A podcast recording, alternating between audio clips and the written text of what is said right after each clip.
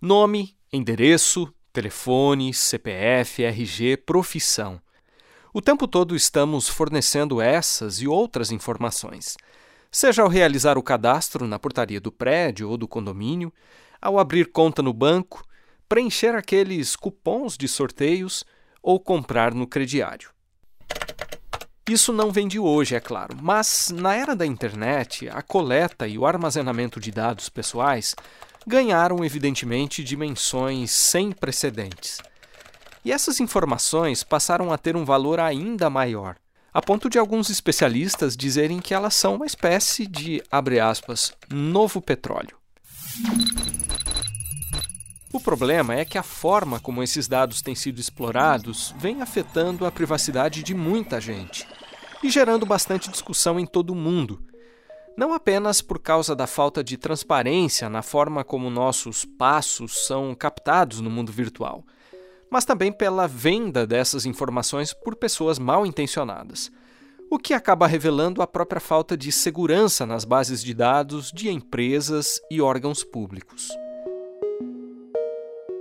Provavelmente você se lembre do que ocorreu lá no começo do ano, quando a maioria dos brasileiros teve informações pessoais expostas na internet em um dos maiores vazamentos da história do nosso país.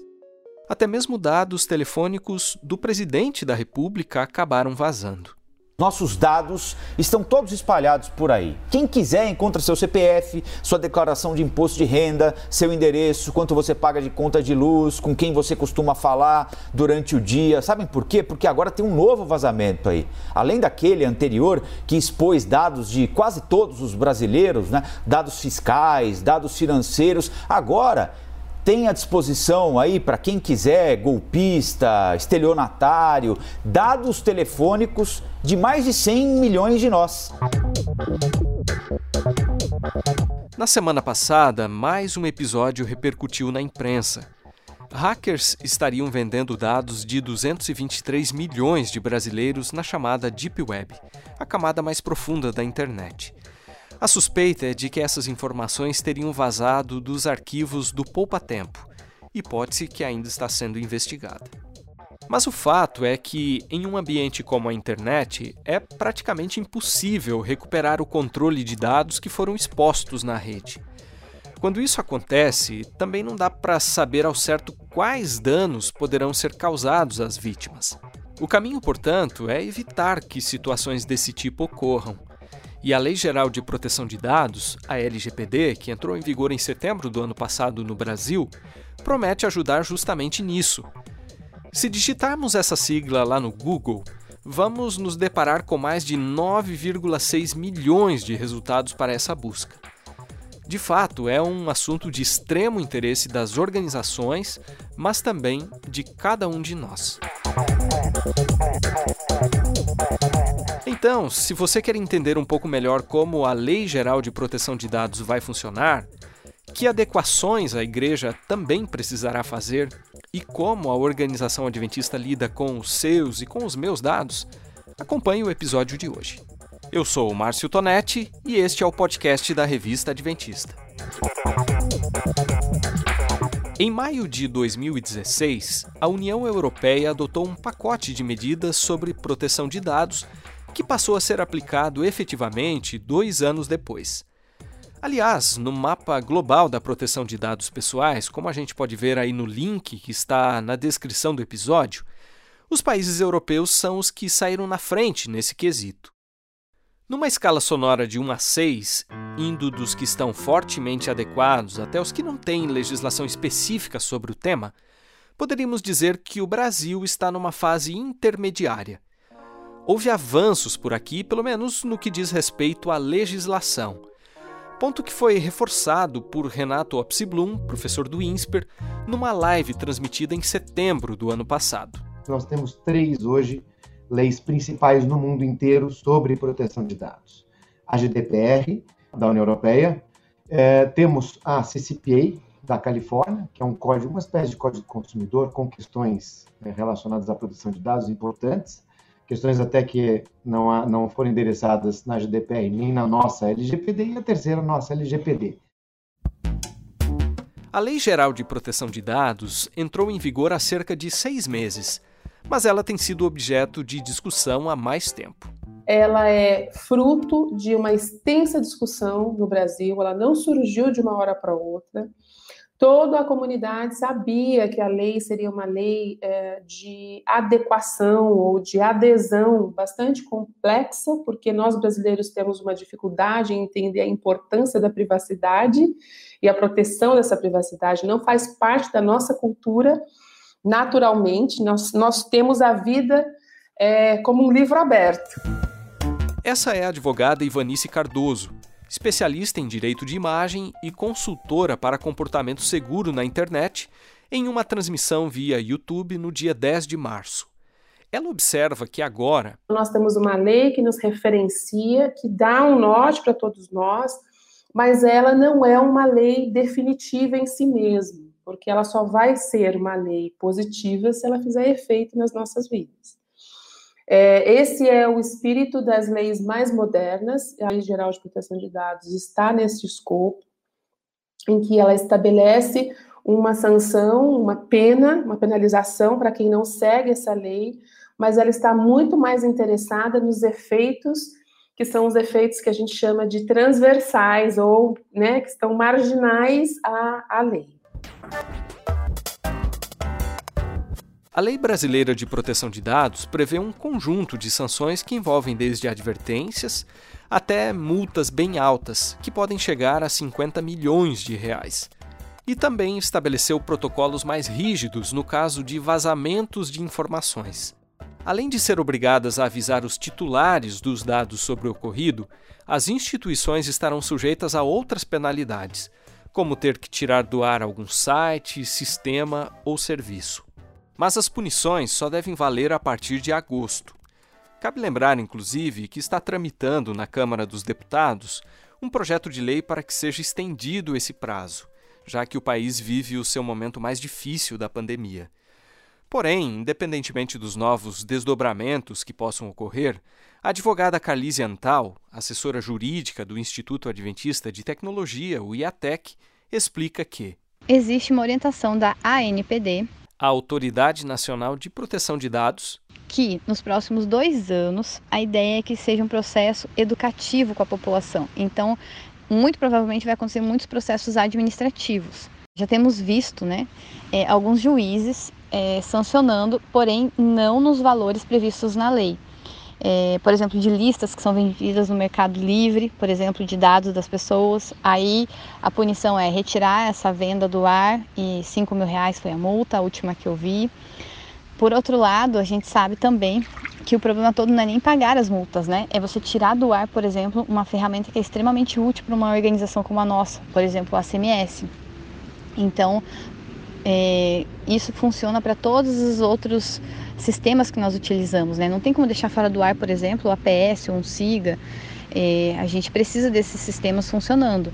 E por isso que a igreja já, obviamente, trabalha de uma forma ética e a gente não tem é, perigo quanto a isso a não ser que a gente tenha aí algum vazamento, incidente, mas é por isso que a gente tem toda essa documentação de inventário de dados, relatório de impacto, para que quando acontecer uma vulnerabilidade, um hacker invadir, enfim, a gente tenha como provar né, para o órgão regulador que nós fizemos o possível para manter a nossa melhor segurança das informações armazenadas pela igreja. Alguns talvez estejam pensando que, a partir de agora, empresas, organizações e igrejas não poderão mais coletar e armazenar informações de ninguém, o que não é verdade. Mas, do ponto de vista legal, o que será que muda para as instituições em relação ao recebimento, armazenamento, uso ou mesmo eliminação de dados pessoais? E que tipo de ajustes a igreja já fez ou precisará fazer na área de segurança da informação?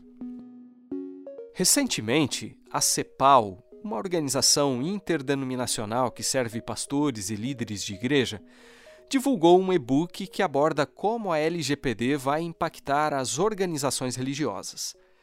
O material chama a atenção, por exemplo, para o fato de que as igrejas lidam com o que a lei classifica como dados sensíveis, ou seja, aqueles relacionados com raça, convicções religiosas, informações sobre saúde entre outros. O conteúdo também inclui algumas dicas do que elas podem fazer para proteger as informações que coletam.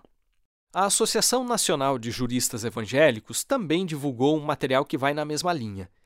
Por meio de perguntas e respostas, a cartilha explica como gerenciar dados pessoais sem comprometer o funcionamento das organizações religiosas e como elas podem implementar o que chamaram de projeto de conformidade.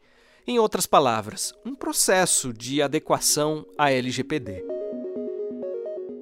Na prática, a gente já começa a perceber alguns reflexos dessa nova lei. Por exemplo, de uns meses para cá, toda vez que você acessa pela primeira vez algum site brasileiro, aparece aquela mensagem pedindo para aceitar ou não os chamados cookies, que são mecanismos que armazenam informações, especialmente sobre o comportamento do usuário ao navegar por determinada página na web. O que nós fazemos ou deixamos de fazer na internet diz muito sobre nós. Isso constantemente o computador ele coleta, ele capta. E isso vai sendo armazenado, desde um acesso de geolocalização até o número de telefone ou até minhas preferências de compra. Então isso traça um perfil da pessoa e acaba sendo uma, um ativo muito importante para quê? Para que, que as empresas comecem a fornecer serviços e produtos personalizados. Quem falou aí foi a advogada Stephanie Amorim Hortelã, responsável pela área de segurança da informação no escritório da sede adventista sul-americana. Isso que ela falou aí reforça a necessidade de alguns cuidados, incluindo de prestarmos atenção à política de privacidade de qualquer site. Pois é, se de um lado a LGPD pode ajudar a fortalecer essa consciência entre os usuários, por outro lado, ela irá forçar as organizações a agir com ética e transparência, ao reforçar, como nesse caso que nós mencionamos, a necessidade de elas deixarem os internautas cientes das informações que ficam registradas e o motivo dessas coletas. Isso é só uma pontinha do que diz a lei. Mas, como já tem muito material disponível aí na web explicando a LGPD em termos gerais, a gente vai direcionar o tema mais para o contexto da Igreja Adventista. Desde sempre, a igreja ela tem, ela coleta informações, assim como qualquer outra empresa. E a igreja tem um critério de privacidade tão rigoroso que as informações, elas para serem utilizadas, elas, passam por um processo de validação. A gente trouxe novamente aí a advogada Stephanie Amorim, e isso que ela disse também foi destacado em um vídeo que a igreja divulgou recentemente nas mídias sociais. Você já deve saber que a Igreja Adventista do Sétimo Dia mantém as informações que os seus membros fornecem a ela ao preencherem a ficha de batismo: nome, data de nascimento, endereço, telefone, entre outros dados, ficam guardados no ACMS, que é uma plataforma mundial criada pela Igreja exclusivamente com essa finalidade. Ainda sobre a ficha de batismo, vale ressaltar que esse documento foi atualizado recentemente para se adequar à nova lei. Agora, ao assinar a ficha batismal, a pessoa já autoriza a igreja a gerenciar essas informações. Além disso, o documento remete à política de privacidade da organização, que explica como e com que finalidade ela coleta, trata, utiliza, compartilha e descarta os dados fornecidos pelas pessoas por meio de sites, serviços ou sistemas. Aliás, se você tiver interesse em ler na íntegra a política de privacidade da igreja, o link foi informado aí na descrição do episódio. Em setembro do ano passado, também começou o trabalho de envio do termo de consentimento para as mais de 18.600 congregações espalhadas pelo nosso país. A expectativa da sede sul-americana da Igreja é que até o fim deste semestre esse documento seja preenchido e assinado pela maioria dos mais de 1,7 milhão de adventistas no Brasil. Mas, conforme conta a advogada Carlise Antal, também foram criadas outras formas de os membros aceitarem o termo de consentimento, ou mesmo de solicitarem a exclusão de informações do sistema de secretaria. Ele também tem uma segunda forma de dizer para nós assim: olha, eu não quero que vocês mantenham mais dados do que o necessário para que isso funcione nesses dois objetivos, que é o controle do membro e a estratégia evangelística. Então ele pode acessar o aplicativo do 7Me e ali ele pode é, deletar algumas informações e manter somente aquelas informações que são essenciais, que é o nome completo, data de nascimento, nome da mãe, para que não possa haver homônimos, né? Então, essas informações que são essenciais, elas, elas têm um asteriscozinho, do qual você não consegue salvar se você não deixar preenchido. Mas as demais informações que colhemos, elas podem ser retiradas pelo titular dos dados. E, obviamente, se ele não quiser deixar nenhum dado dele armazenado, ele precisa então fazer a solicitação na igreja local e explicar o motivo, porque uma vez que é retirada todas as informações, é considerado como se fosse uma remoção a pedido. Então, é, esses são os pontos que nós fizemos na área da igreja, né? A forma como o membro hoje ele tem esse, essa facilidade. Ela lembra ainda que, caso a pessoa não esteja familiarizada com a tecnologia, essa solicitação pode ser feita também à secretaria da igreja local. Cada uma dessas bases de dados segue parâmetros legais distintos. A próxima fala da Stephanie vai deixar isso mais claro. Cada tratamento de informação ela, é, ele é feito de forma diferenciada para cada é, atividade da igreja. Então, assim, a informação do membro ela é utilizada e tratada conforme a política de privacidade da igreja. A informação do aluno ela é tratada também de forma, é, é, é de forma adequada, de acordo com a política de privacidade da educação. Assim, a saúde. Então, para cada informação, eu também tenho uma utilização diferente. Isso a gente chama de finalidade. Para deixar um pouco mais claro como as normas variam de acordo com a natureza dos dados, vale a pena trazermos também mais um exemplo citado pela Carlise. Com relação a funcionários, funciona de uma forma diferenciada, porque é uma base de dados legal. Para ele ser funcionário, ele tem que nos fornecer dados. Agora, como empregadores, nós podemos pedir dados que vão além desses exigidos pela lei. Por exemplo, eu quero saber qual é o partido político que ele é, eu quero saber é, a religião dele, enfim, essas informações são informações adicionais. Então, eu preciso do consentimento dele para coletar esses dados e explicar para ele por que eu estou coletando, qual é a finalidade da coleta desses dados.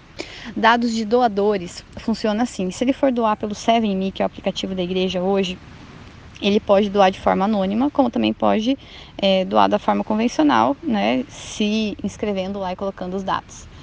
Então, ele vai assinar ali um termo de uso primeiro do aplicativo e depois um termo de consentimento dos dados que ele ali fornecer. Se ele for anônimo, ele só vai dar o consentimento no caso do termo de uso, que é o uso do aplicativo. Ele não vai se identificar sem maiores detalhes quanto a isso tá? Prestadores de serviço é a mesma coisa. Para eles prestarem o serviço, eles têm que fornecer alguns dados. E aí entra a base legal de novo. Agora, se eu peço dados a mais do que a minha base legal, eles têm que dar o consentimento também para que a gente possa tratar esses dados. Agora, uma dúvida que tem sido levantada por alguns é como fica, por exemplo, a questão das câmeras de monitoramento? Esses registros também precisariam do consentimento de quem é filmado? A Carlise falou um pouco sobre isso. Neste caso, a gente tem isso muito na rede de escolas, né? E igrejas também a gente tem esse monitoramento. Como é uma questão de segurança, a gente tem aí uma base legal. O detalhe é, se nós usarmos essas gravações para aquilo que não é o essencial da segurança, a gente teria que coletar também o consentimento desses titulares, certo? Mas se é só por uma questão de segurança, é, aí já engloba. Tanto é que na rede de educação a gente coloca isso previsto em contrato. Você percebe em todas essas falas que um termo que parece ser chave na lei de proteção de dados é a questão do consentimento. E de acordo com os especialistas, realmente a LGPD veio para regularizar situações que estavam se tornando frequentes, como, por exemplo, o uso de informações pessoais sem o consentimento das pessoas ou para fins que elas não haviam autorizado. É verdade que ter dados sobre o seu público se tornou uma ferramenta estratégica para o marketing digital. E algo muito importante também para o próprio trabalho da igreja, conforme ressalta o Samuel Braga, que trabalha no IATEC. É, quando a gente olha para o contexto da igreja, isso é, a gente tem diferentes regiões geográficas, diferentes dificuldades em cada, em cada região, e a igreja tem, na tomada de decisão, sim, é um fator diferencial quando a gente olha de forma estratégica esses dados. Né? Mas ter muitas informações também pode trazer problemas. Por isso, faz muito sentido a observação da advogada Carlise Antal de que, por uma questão de segurança, a Igreja recomenda que seja coletado apenas aquilo que é essencial. Afinal, um banco de dados muito vasto não apenas aumentaria a responsabilidade da organização perante a lei, mas também ampliaria o risco de vazamento das informações. Ainda de acordo com a Carlise, outro ponto importante que precisa ser levado em conta é o tempo que esses dados vão permanecer arquivados. Muitas vezes a gente é, precisa colocar um tempo de vigência desses dados. Por exemplo, não é o caso dos membros, a gente precisa armazenar para sempre os dados deles. Mas existem informações que a gente coleta e já deveríamos, e colocamos isso em alguns pontos, é, a eliminação desses dados. Por exemplo, o pessoal que pede bolsa nas escolas, né? Eles têm que levar uma série de documentações para análise da assistência social.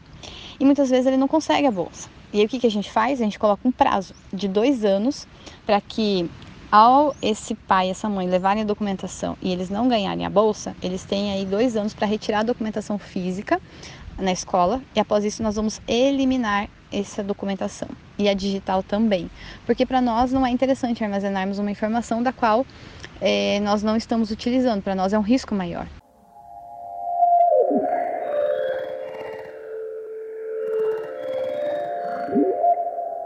Já na década de 1980, o sociólogo alemão Ulrich Beck usou a expressão sociedade de risco para definir o contexto daquela época.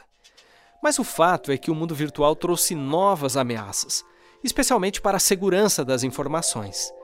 Esse cenário traz grandes desafios para nós, que fornecemos tantos dados, e para as organizações que armazenam tudo isso. Afinal, será que é possível garantir 100% de segurança dessas informações num ambiente tão tecnológico e sujeito a ataques cibernéticos? A Stephanie reconhece que não. Você concorda comigo que não há nenhum sistema 100% seguro, mas todos os meios possíveis e disponíveis para que a gente é, tem hoje para assegurar essa privacidade e para assegurar também, para prevenir qualquer tipo de atentado ou risco, a igreja investe. Há um ano e meio a igreja estruturou a área de segurança e informação dentro do IATEC. Esse departamento tem como objetivo revalidar procedimentos, normas é, de como nós realizamos o tratamento dos dados, né, como nós operamos esses dados, muito dessas decisões eram tomadas internamente em áreas estratégicas e com a convergência para a área de segurança há uma padronização de, de entendimento, há decisões compartilhadas com o intuito de melhor proteger os dados que aqui estão armazenados e também são de nossa responsabilidade. Quem falou aí novamente foi o Samuel Braga, especialista em segurança da informação, que gerencia esse setor no Instituto Adventista de Tecnologia. Além disso, tanto no IATEC quanto no escritório da sede sul-americana da denominação, já existe a figura do DPO, sigla de uma nova profissão, vamos dizer assim, o que inclusive é um dos requisitos exigidos pela LGPD. Aliás, a Stephanie Amorim Hortelã e a Carlise Antal, que falaram para a gente ao longo do episódio, são as profissionais que foram contratadas para exercer o cargo de Data Protection Officer.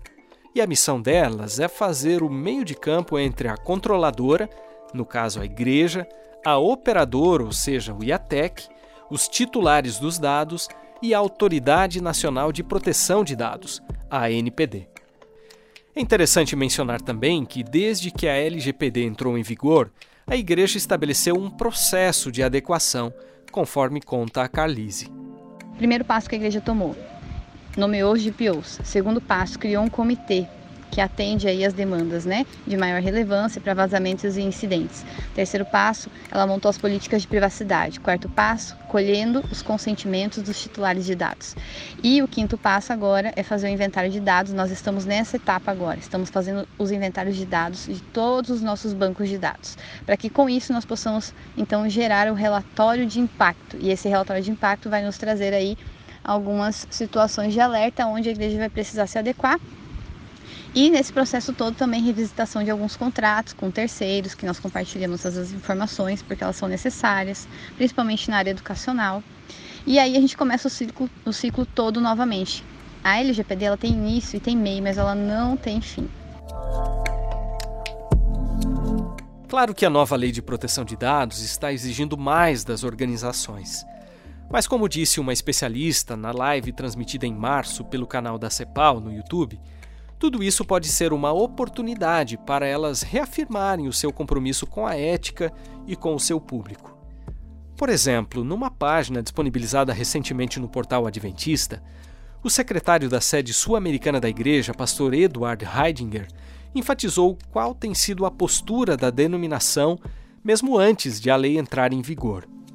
A política de privacidade assegurou que as informações fornecidas pelas pessoas à igreja por meio do cadastro da ficha batismal ou em atualizações posteriores não sejam vendidas nem utilizadas para fins comerciais, políticos ou qualquer outra natureza. Como igreja, nós temos uma responsabilidade social. E esse é um alerta que eu gosto de deixar, um apelo. Nós precisamos tomar cuidado com o que a gente entrega de informação. E se a igreja precisa tomar esse tipo de cuidado, nós, cidadãos, também precisamos fazer a nossa parte. Por isso, ficam aqui algumas recomendações importantes que foram deixadas pela advogada Stephanie Amorim. Eu gosto sempre de pensar que a tecnologia nos aproximou, mas ela também trouxe uma consequência, né? E essa consequência é a quantidade de informação que a gente às vezes indiscriminadamente a gente disponibiliza ao usar determinada tecnologia, aplicativo ou usar um dispositivo, seja ele computador, seja ele até o celular ou até mesmo a nossa televisão hoje que a Smart TV, ela com conexão à internet também ela coleta informações daquilo que a gente utiliza. Às vezes, a gente tem a mania de compartilhar senhas, a gente tem a mania de deixar a geolocalização do celular ativa.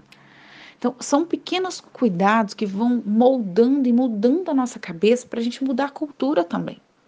A cultura da privacidade hoje ela precisa ser ela precisa ser internalizada por, pelos usuários, pelos titulares. E se tiver alguma informação sua que, que, que você percebeu ou que foi informado de que foi vazado, vai fazer um boletim de ocorrência e, e trocar todas as senhas. Uma recomendação: troque periodicamente as senhas com produção, roteiro e edição de áudio de Márcio Tonetti, gravação de José Newton e direção de jornalismo de Marcos de Benedicto, o episódio de hoje fica por aqui. A gente espera ter ajudado a contextualizar um pouco mais esse tema que, ao que tudo indica, né, deve ganhar ainda mais relevância daqui para frente. E aproveito para lembrar que você pode acessar outros episódios em nosso site, no Spotify, Google Podcasts, YouTube e também no Sevencast, a plataforma de áudios da Igreja Adventista. Até o próximo!